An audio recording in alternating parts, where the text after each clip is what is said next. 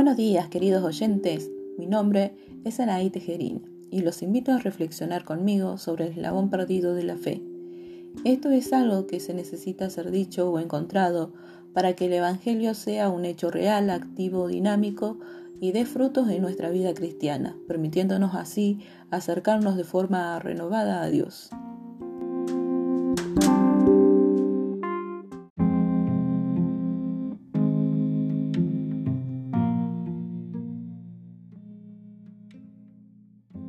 Primeramente me gustaría plantearles una duda. ¿Cuándo fue que comenzaron a escuchar sobre Jesús? ¿Cuándo se acercaron a Dios por primera vez? ¿Tienen recuerdo de ello? Para comenzar a dar respuesta a estas preguntas, nos debemos retomar un poco en la historia, de más o menos hace 50 años atrás, ya que depende de la edad que tenga, la respuesta puede variar.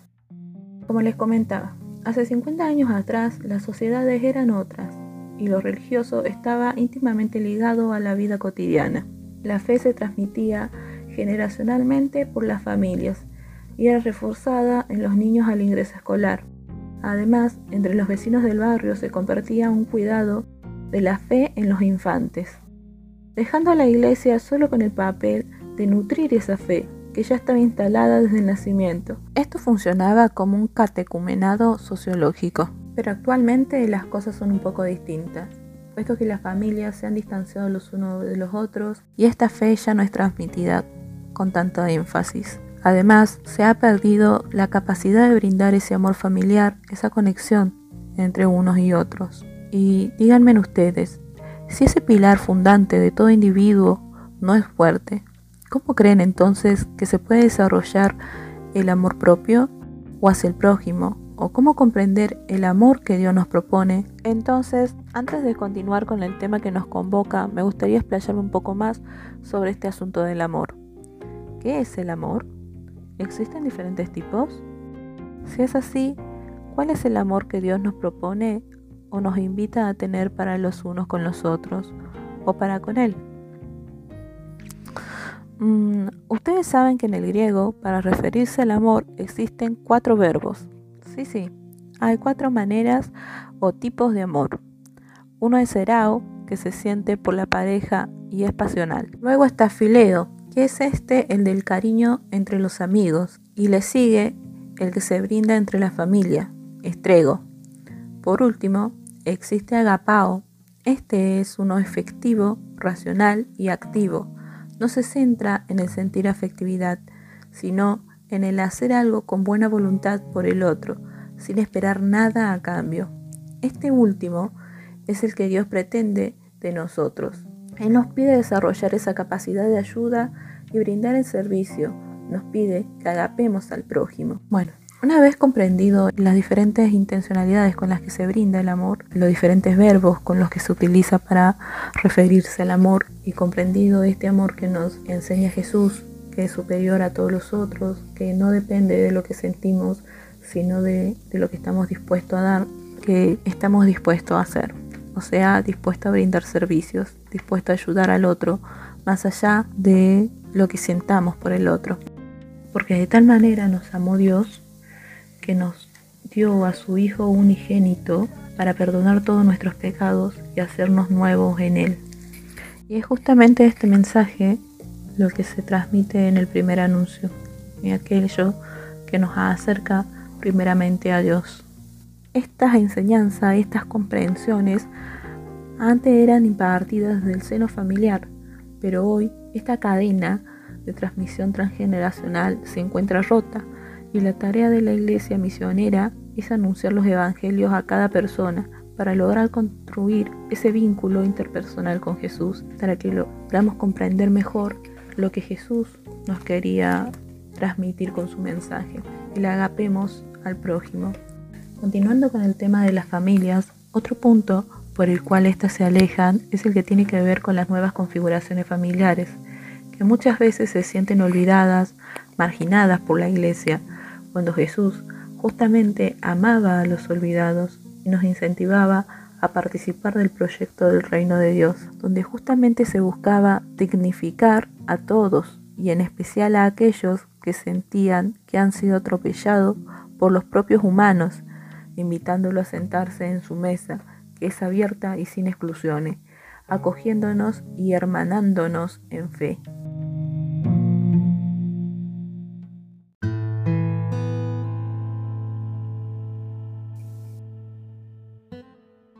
Fe, qué palabra maravillosa que es esta.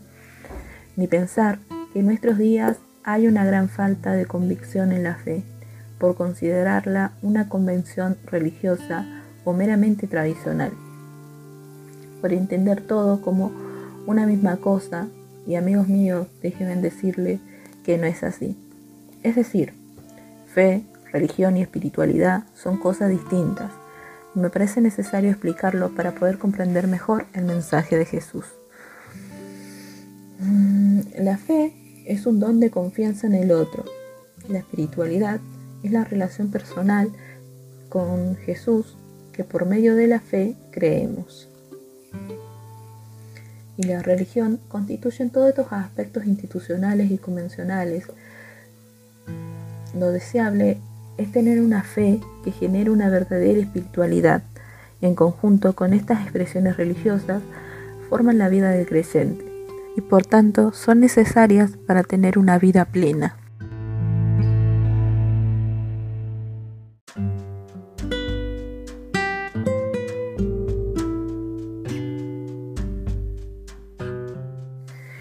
Confusiones se dan justamente dentro de una sociedad con una gran ausencia de la cultura de inspiración cristiana, donde el primer seno, la familia, es débil y el segundo, la escuela, imparte una pastoral educativa que no está bien definida.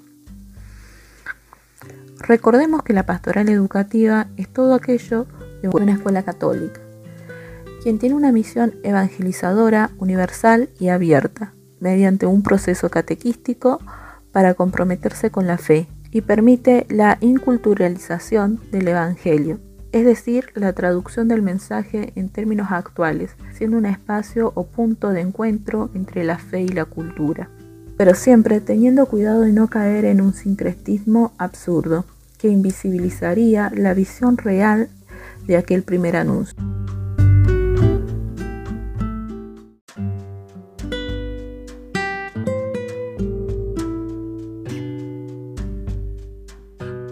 Bueno, Debido a todas estas cuestiones es que nos interesa repensar el primer anuncio, es que nos interesa reencontrar este labón que se ha perdido con el pasado de los tiempos. Los contextos culturales y eclesiásticos eh, es importante retomarlo y redirigirlo desde una nueva perspectiva.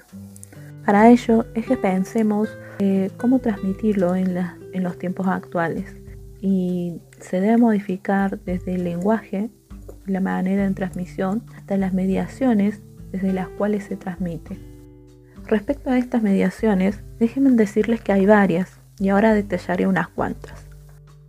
Existe mediaciones experienciales, momentos de gracia vivenciados subjetivamente como experiencias fundantes. Em, como bien lo dice en Efesios 2, versículo del 8 al 9, porque por gracia ustedes han sido salvados mediante la fe. Esto no procede de ustedes, sino que es un regalo de Dios. Es decir, es ese instante donde la experiencia nos permite reencontrarnos con Él, nos permite conocerlos, vincularnos con Él y recibir su espíritu en nuestro ser. Luego están las mediaciones existenciales, son situaciones límites, crisis de mucho dolor o gran felicidad, momentos donde tu vida te lleva a buscar algo con más claridad, algo que te saque de lo mundano para reencontrarte con Jesús. Es un darse cuenta que nos eleva en conciencia y nos acerca a Dios Padre. También existe una mediación pastoral. Se presenta en cualquier punto de encuentro entre los que se vinculan a Dios. Luego están las mediaciones institucionales, que son diferentes centros de educación en la fe. Y las mediaciones de la piedad popular, que son rituales comunales como el rezo del rosario, que por lo general la gente sencilla son los más predispuestos a recibir esa buena noticia, esa buena nueva que Jesús nos trae. Estos tres últimos se dan a través de un punto de encuentro en comunidad, donde se celebra la buena noticia del reino de Dios. Además de estos, existe las mediaciones simbólicas, que son signos del tiempo en la historia y en la cultura, señales personales tomadas como alusión a Dios. De ahí le continúan las mediaciones sacramentales, que son todos los sacramentos que están asociados al primer anuncio y su celebración es una mediación privilegiada de encuentro para muchos. Estos dos tienen que ver con las tradiciones eclesiásticas y la forma de percibirlas, que logran inferir en el espíritu del creyente ese sentimiento interpersonal con Jesucristo. Y para terminar, están las mediaciones testimoniales, que son a través de diferentes personas con diferentes roles que se convierten en anunciadores vivientes y explícitos que nos motivan e inspiran positivamente. También están las mediaciones personales, que son donde actúan personas y nos transmiten oralmente las tradiciones eclesiásticas de manera directa. También están las mediaciones generacionales, que si bien esto se puede dar en cualquier edad, pero por lo general son los abuelos quienes guían y acompañan a los jóvenes en el proceso de crecimiento de la fe. Estas tres últimas necesitan de un interlocutor que acerca el mensaje a los oídos del anunciado y lo anima a vincularse con Jesús.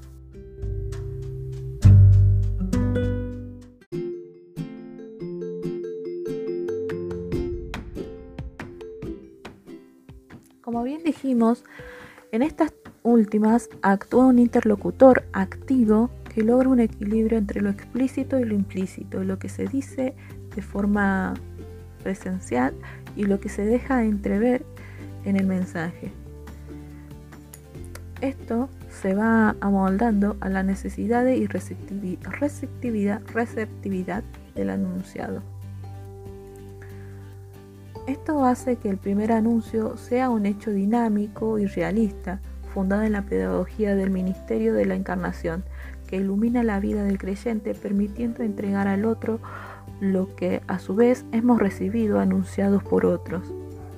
El anuncio del Evangelio busca en cada oyente de la palabra que se encuentre con Jesús y se suscite en él la fe para concebir un dinamismo espiritual que fomente, que lo fomente a vivir ese discipulado con real compromiso misionero. Esto nos sitúa a todos como discípulos misioneros del primer anuncio, donde la iglesia en comunión nos pone a todos en el vínculo y en la interacción de mutuo aprendizaje y enriquecimiento, tanto en lo personal como en lo comunitario. En cuanto al discípulo, es aquel que se proyecta hacia el encuentro con el Señor. Y al misionero es aquel que se dirige hacia la cultura en la que vive y muestra que el reino del Dios trasciende los límites visibles de la iglesia, siendo esta iglesia la que interactúa con la sociedad como mediadora de fe. Por esto que nosotros como creyentes somos discípulos misioneros, transmisores de este primer anuncio.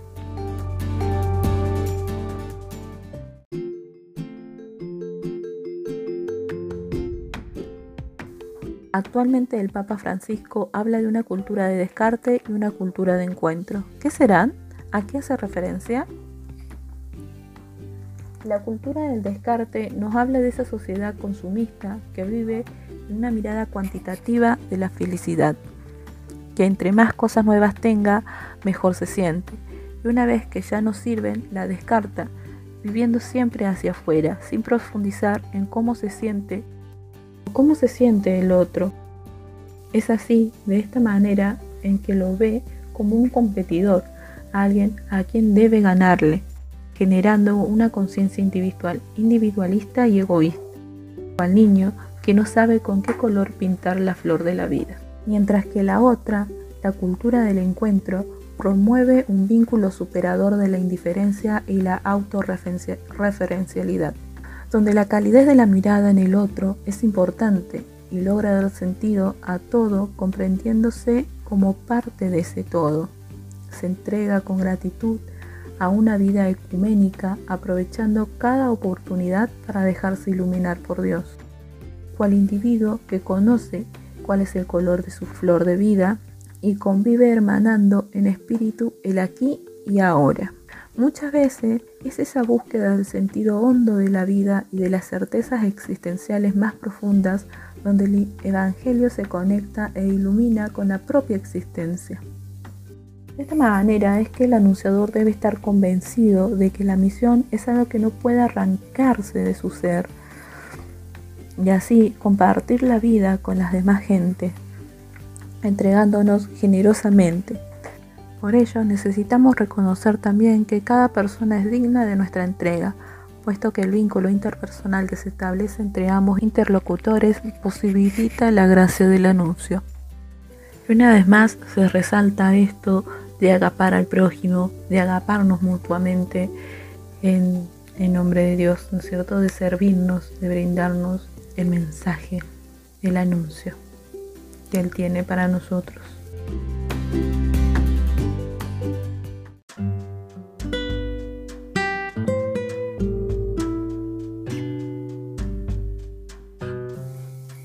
Bueno, en referencia con este primer anuncio, también tenemos que tener en cuenta la espiritualidad, ¿no? La espiritualidad del mensaje, de este labón que hay que volver a reencontrar.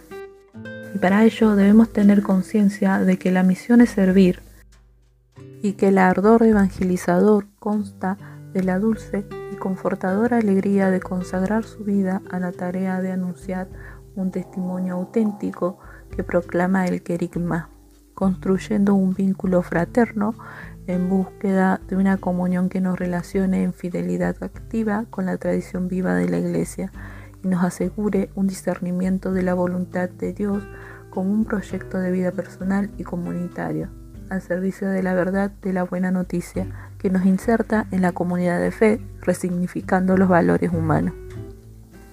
Ajá. Entonces, díganme ustedes, ¿cuál es el mensaje del primer anuncio? ¿Qué es lo que se está anunciando? ¿Qué sería el querigma? Bueno, en respuesta a estas cuestiones, podemos decir que el primer anuncio es lo primero en la biografía de un creyente, un punto de partida, que tiene un sentido cualitativo, fundante, primordial y central en la iniciación del camino de la fe. Es una proclamación expresa un amor salvífico de Dios, un relato sintético e interpelante de impacto contundente y carácter prepositivo sostenido por la eficacia de la palabra de Dios que genera la gracia del encuentro existencial, cualitativo, trascendente y significativo que modifica toda la experiencia del creyente como testigo, discípulo, anunciador y misionero. Una manera de hacer visible el reino a las comunidades, cuyo contenido es el querigma, la Pascua de Jesús muerto y resucitado por cada uno y por todos. En definitiva, es el núcleo esencial del Evangelio que posibilita el comienzo de la fe. Para anunciarlo, debemos recrear a Jesús, quien hizo de la palabra una acción comunicativa inculturada, brindada desde la cercanía, activamente incluyendo a todos y ofreciendo una nueva visión de la realidad en el contexto donde sucedía, usando un lenguaje empático, emocional y coloquial donde presentaba a Dios Padre como una eterna palabra, al Hijo en carne vivo, en verbo pronunciado, que nos contó de la misericordia de Dios, y en espíritu como memoria de su palabra. Por lo tanto, el querigma es justamente eso, es Jesús resucitado.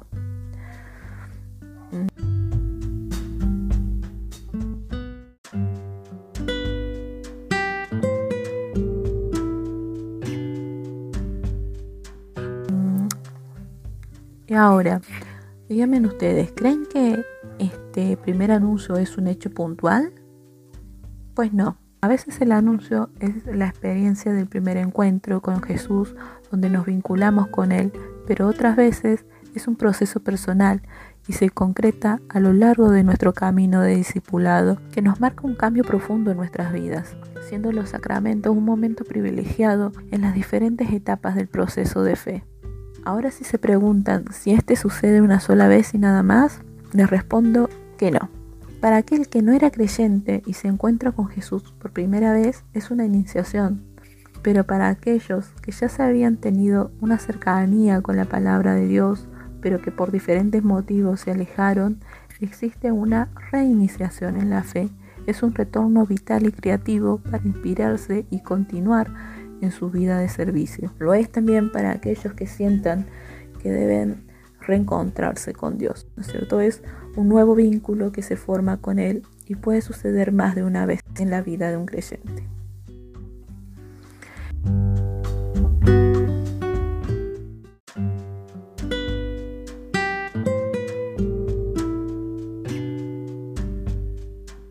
Este reinicio se podría llamar como un segundo primer anuncio.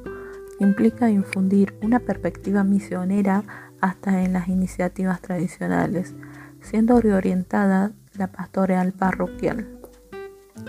Estas personas deben realizar el camino inverso para redescubrir testimonialmente el querigma.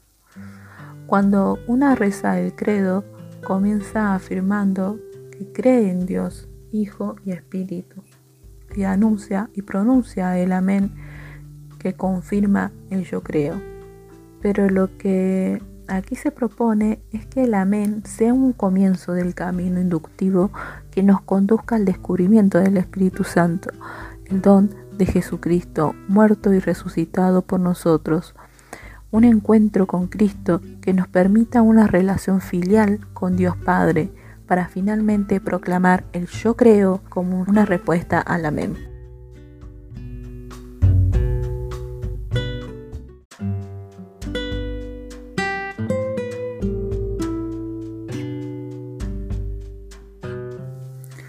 Bueno, ya es momento de ir concluyendo el tema que nos ha reunido hoy y solo me restaría decir que para que este anuncio sea posible hace falta tres conversiones de perspectiva para la catequesis y la pastoral.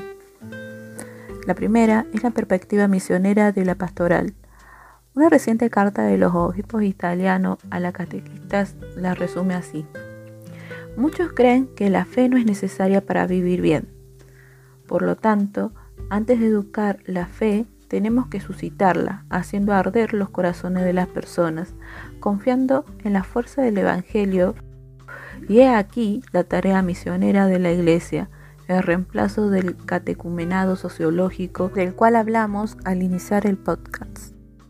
La segunda perspectiva es la configuración de la catequesis de acuerdo al modelo de la iniciación cristiana dentro de la perspectiva catecumenal. Esta segunda conversión pastoral es consecuencia de la primera, por lo tanto, al desaparecer los lugares sociales de iniciación a la fe, le corresponde a las comunidades asumir esta misión. El catecumenado es como un camino cuyo sujeto protagonista es la comunidad cristiana, que realiza en este modo su maternidad espiritual. Es un proceso formativo de carácter gradual, con etapas definidas, impregnado del misterio de la Pascua de Cristo, es decir, un proceso general a través del cual uno se convierte en cristiano, mediante el cual el creyente tiene un aprendizaje integral de la vida cristiana y se compromete a una opción de fe y a vivir como hijo de Dios. La última conversión es situar el anuncio en las experiencias fundamentales de la vida. Esto consiste en mostrar que el Evangelio es una promesa de vida buena, en todas las situaciones humanas, transformando la calidad de vida de las personas, las relaciones y la cultura. Entonces, estos tres cambios de perspectiva pastoral y catequístico nos permiten una mayor reflexión y transformación, renovando así la escucha del Evangelio por parte de la Iglesia como si fuese la primera vez y despertando en los creyentes un nuevo comienzo, donde todos juntos podamos ayudarnos los unos a los otros a redescubrir nuestro camino de fe como discípulos misioneros.